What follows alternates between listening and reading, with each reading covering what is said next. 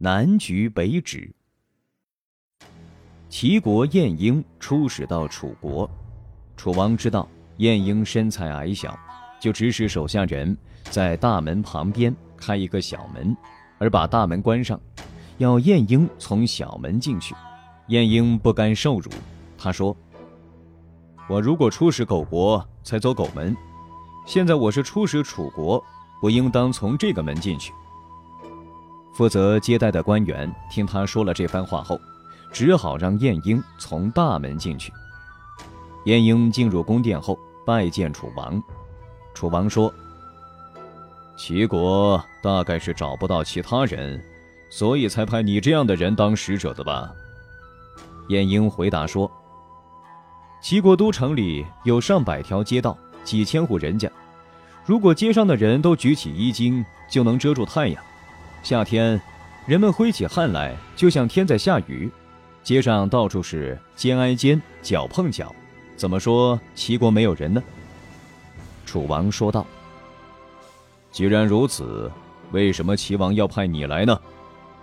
晏婴回答道：“我们齐王派什么样的使节出国，要是出使国而定。出使到贤明能干的国君那里，就派英明干练的大臣去；出使到昏庸愚蠢的国君那里，就派呆笨无能的大臣去。”微臣是齐国最最愚蠢无能的人，所以就被派到楚国来了。这次出使之后不久，晏婴又有事到楚国去。楚王听到晏婴要来，就对身边的大臣说：“晏婴是齐国最有才能、最善于辩论的人，现在他又要来楚国，我一定要趁机羞辱他一下。你们有什么好主意吗？”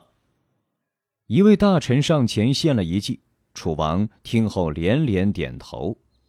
这天，晏婴来到楚国，楚王设宴招待晏婴。两人饮酒正饮得兴浓的时候，只见两个差吏绑着一个人来见楚王。楚王问：“这个人是干什么的？你们为什么要绑他？”差吏回答说：“这个人是齐国人，因为犯了盗窃罪。”所以捉了他。楚王看了看晏婴，笑着问：“先生，难道齐国人都善于偷东西吗？”晏婴离开座位，朝楚王拜了拜，说：“臣听说，菊生长在淮河以南就成为菊，生长在淮河以北就成为枳。橘和枳的枝叶很相似，但它们果实的味道大大不同。这是什么原因呢？”